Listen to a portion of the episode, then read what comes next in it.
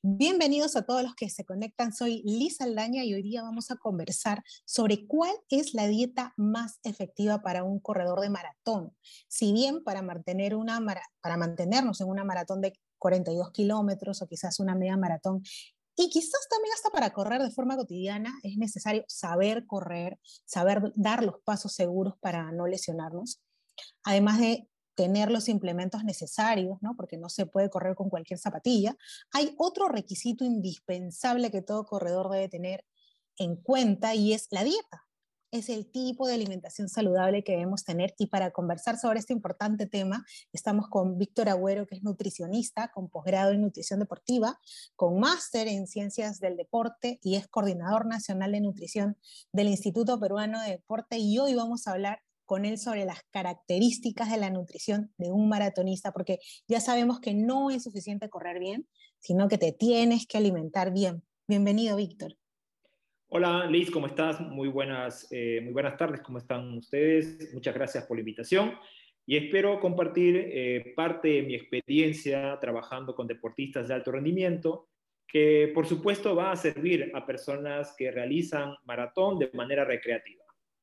Exacto. Y es una muy, muy buena actividad para nuestra salud y por eso queremos conocer cuáles son las características en la nutrición de un maratonista. Nosotros habíamos tenido una conversación, una conversación previa y yo quiero que todos los que nos están escuchando en este momento se queden con esto, que es muy importante, que es aprender a esta pirámide que tú nos, nos vas a conversar un poquito. ¿De qué se trata esta pirámide de alimentación? Bueno, básicamente es una pirámide que nos permitiría organizar eh, el uso de alimentos, eh, hasta de suplementos deportivos. Y está basado en lo siguiente. La base de esta pirámide tiene que ser la alimentación balanceada. Entonces, muchos de nosotros nos animamos a realizar, a correr, a tener como una meta realizar una maratón o una media maratón, pero no sabemos qué comer, no sabemos qué alimentos son los que nos van a ayudar a recuperar, no sabemos cuánto líquido deberíamos de beber, si era necesario o no beber líquido y con qué frecuencia. Eh, cosas básicas que podríamos empezar a trabajar. Una vez que cada uno de los participantes que están proyectando participar en una maratón logra cubrir lo básico, significa que puede estar corriendo probablemente entre 5 y 10 kilómetros ya como un inicio. Luego de eso, seguramente su entrenador o ellos mismos van a mejorar su condición física y eso va a llevar a que la persona empiece a correr más kilometraje. Con lo cual, esta alimentación básica ya no va a ser suficiente para cubrir sus requerimientos. Tiene que empezar a generar, a tener más comidas en el día, lo cual va a permitirle entregar más energía, recuperar esos músculos que se han agotado, se han estresado y por supuesto seguir mejorando su condición física. Y ahí es cuando empieza a tener el papel la nutrición deportiva. es la otra base, la otra base de la pirámide, ¿no es cierto? La segunda. Exactamente, ya estaríamos ingresando ahí, Liz, a la segunda base, que es efectivamente la nutrición deportiva. Y ahí es cuando uno utiliza los alimentos, pero de una manera distinta.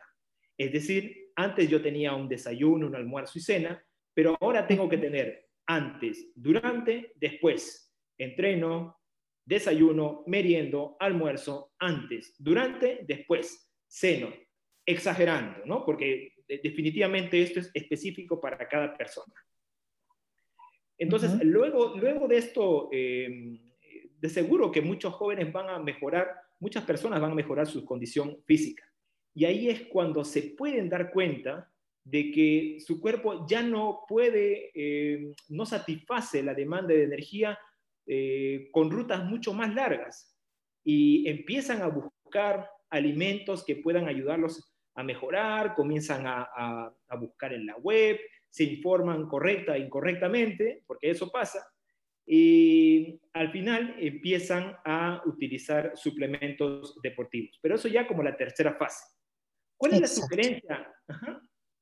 ¿Cuál es la, la, sugerencia, Liz, para poder cubrir y llegar hasta ese tercer nivel, el pico de la pirámide.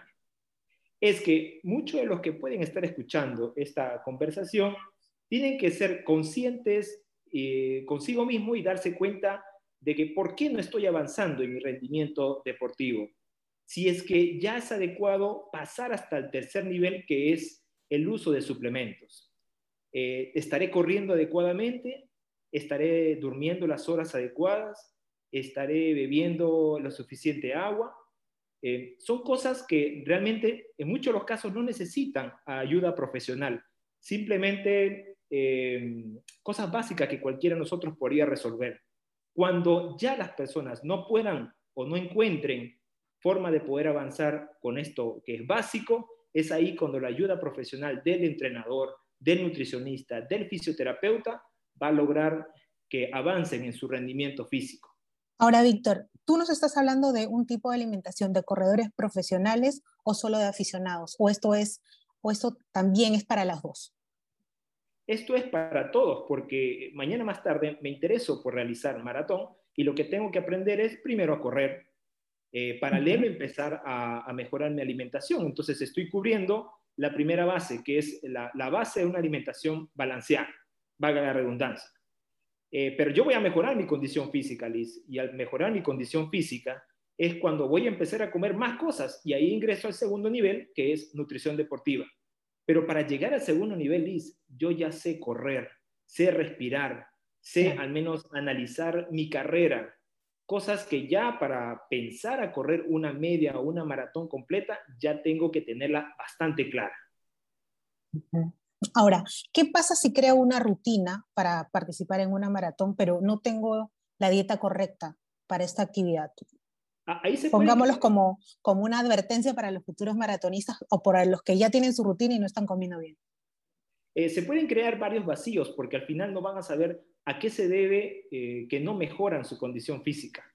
Deben saber de que una de las disciplinas más exigentes son aquellas de carácter de resistencia aeróbica, como en este caso la maratón. Necesita combustible. No se puede iniciar un entrenamiento o pensar en hacer maratón y tratar de recortar o dejar de comer hidratos de carbono, que muchas veces son satanizados.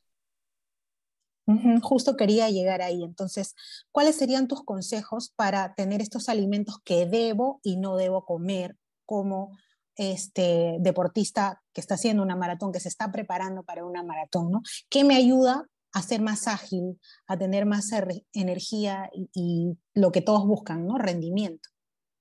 Em, si estamos pensando hacer una media o una maratón, es el 65% de todos nuestros alimentos tiene que ir por el lado de hidratos de carbono, carbohidratos.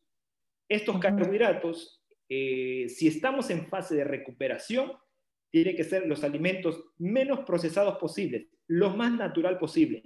Frutas, vegetales, almidones, los que, los que encuentren en su presentación más integral posible. Pero también tengo que hacer la observación, porque mientras más alta sea mi demanda física, es probable que necesite la ayuda de electrolitos, es decir, bebidas azucaradas como rehidratantes o geles deportivos. Estos también aportan carbohidratos y formarán parte de nuestra dieta. Eh, por otro lado, Liz, está la parte de proteínas de alto valor biológico que deben formar parte de cada una de nuestras comidas principales, especialmente desayuno, almuerzo y cena. Si no están presentes estos alimentos, eh, eh, fuentes de proteína, nuestros hidratos de carbono no pueden reemplazar ¿Como esa cuál? ¿Como cuáles? Por ejemplo, en nuestro desayuno puede faltar la presencia en cuanto a proteínas de alto valor biológico, leche, huevo, carnes, y si es eh, un deportista vegetariano, podríamos hacer eh, la inclusión de leche de soya, por ejemplo, como parte de un desayuno.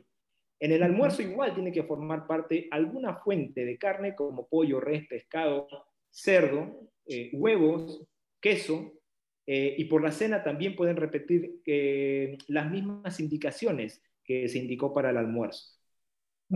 Perfecto. Nosotros tenemos aquí unos mitos para ver si usted nos puede aclarar un poquito más. Y uno de ellos es que correr te da licencia para comer lo que quieras, porque tú dices, total, voy a correr, como algo de grasa y lo voy a bajar corriendo.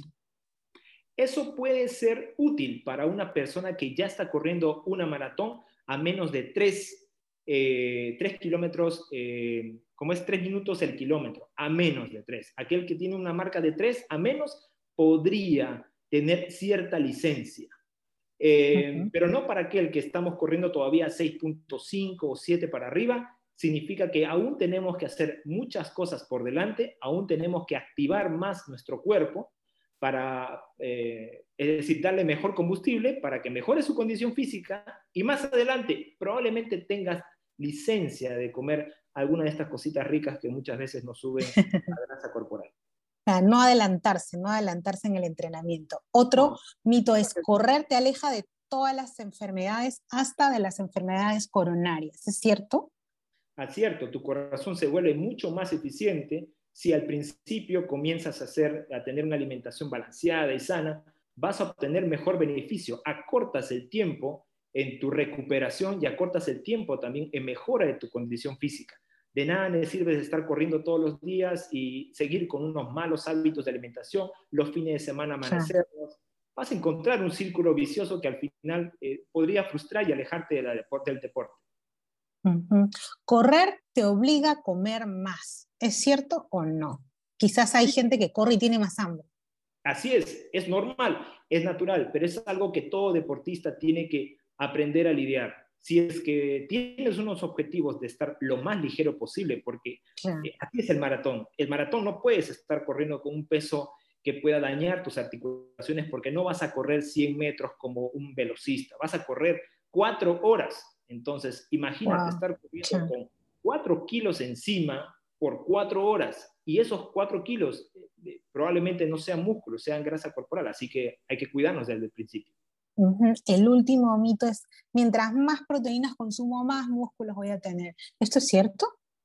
Eh, es parte de los objetivos. Cuando una persona tiene el objetivo de mantener o elevar esa masa muscular, es parte de las recomendaciones. Para eso, además de la maratón, invito a todas personas que pueden estar escuchando este podcast es que eh, es necesario complementar con el trabajo de musculación, es decir, pesas. A los que hacen maratón no les gustan las mm. pesas y a los que hacen pesas no les gusta correr. Entonces, claro. claro, no estén muy divorciados, es parte de un complemento que necesitan para mejorar. Así que el corredor va a tener que encontrar espacio en, su, en sus actividades diarias para poder entrenar un poco la musculación. Víctor, muchísimas gracias por todas las recomendaciones que nos has dado. Por favor, te invito a que nos hagas unas más acerca de buena alimentación. Lo que no hayamos dicho ahora, un picadito de tus recomendaciones para estar preparados para hacer una maratón, media maratón y quizás correr entre 10 o 5 kilómetros. Ah, en, principio, les diría que siempre eh, tengan una carga de alimentos, de hidratos de carbono en la noche previa al fondo. Usualmente se hace fondo los sábados o domingos, entonces el viernes o sábado por la noche eh, tengan, eleven al 50 o, 100 o al 100% el carbohidrato que usualmente consumen. Es decir, si era pasta, si era arroz o si era, no sé, papa, elévela entre el 50 y el 100% más. Bajen al 50% el consumo de carne habitual de la noche. Con eso ya tendrían energía para el siguiente día. Y al siguiente día, muy temprano, procuren eh, desayunar solamente hidratos de carbono, avena, plátano, leche y algunos, perdón, plátano eh, o alguna otra fruta. Y a veces se puede incluir hasta mantequilla de maní como una excelente fuente pre antes de entrenar. Perfecto, Víctor. Muchísimas gracias por haber estado con nosotros. Estaremos más adelante conversando también otros importantes temas como es la hidratación. También para los maratonistas es algo muy importante para ellos, pero ya lo conversaremos en la próxima edición. Agradecemos también a todos los que se han conectado con nosotros. Chao, chao. Muchas gracias.